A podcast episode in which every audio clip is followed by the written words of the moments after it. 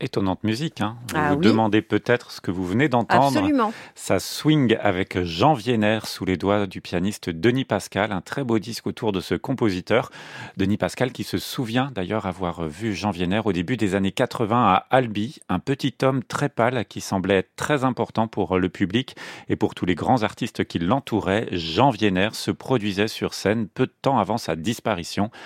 J'étais alors trop jeune pour comprendre qui était ce génial musicien, mémoire vivante des grands bouleversements du XXe siècle, de l'histoire de la musique et certainement l'un des plus actifs promoteurs de la diffusion musicale en France. Jean Vienner, c'est vrai qu'on ne reçoit pas tous les jours un disque autour de ce compositeur, compositeur de musique de film, fasciné par le jazz, proche de tous les grands compositeurs hein, de Fauré qu'il a bien connu.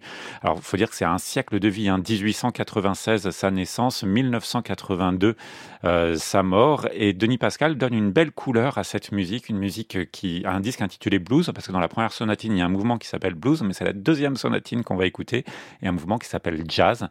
C'est notre disque du jour. C'est une musique très vivante, très joyeuse, une musique de la lumière, une musique qui fait rêver, nous dit le pianiste. Voici la deuxième sonatine de Jean Vienner par Denis Pascal.